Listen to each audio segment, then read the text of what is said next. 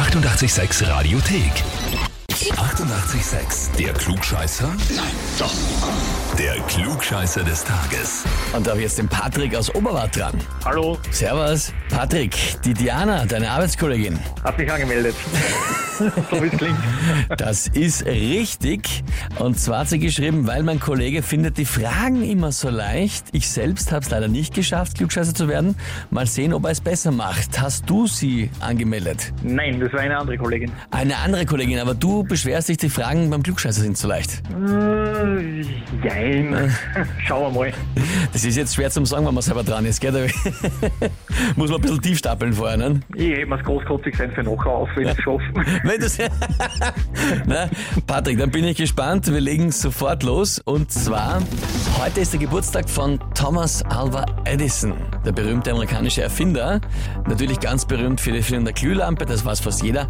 Aber er hat in ganz vielen anderen Bereichen Erfindungen und Patente angemeldet.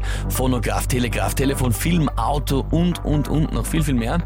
Die Frage ist, wie viele Patente hat Edison im Laufe seines Lebens angemeldet? Antwort A 1093. Antwort B 3143. Oder Antwort C 6511. Hm, Ich frage mal vorweg, ist, ist eh nicht zu leicht? Geht's oder? äh, ich bin am überlegen. C klingt so übertrieben, das könnte fast wahr sein, aber ich gehe mit B. Gehst mit B 3143. Na, machen wir C. C, das klingt so irre, das kann eigentlich nur wahr sein.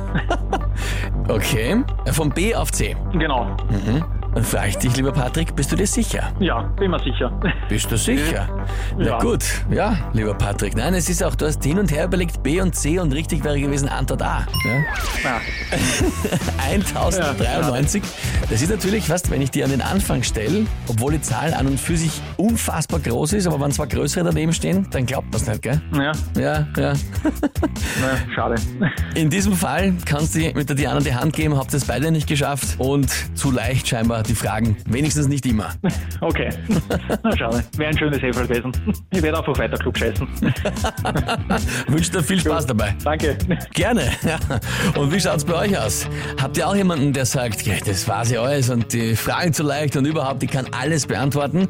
Also einer, der perfekt wäre für den Klugscheißer des Tages? Dann anmelden, Radio 886 AT.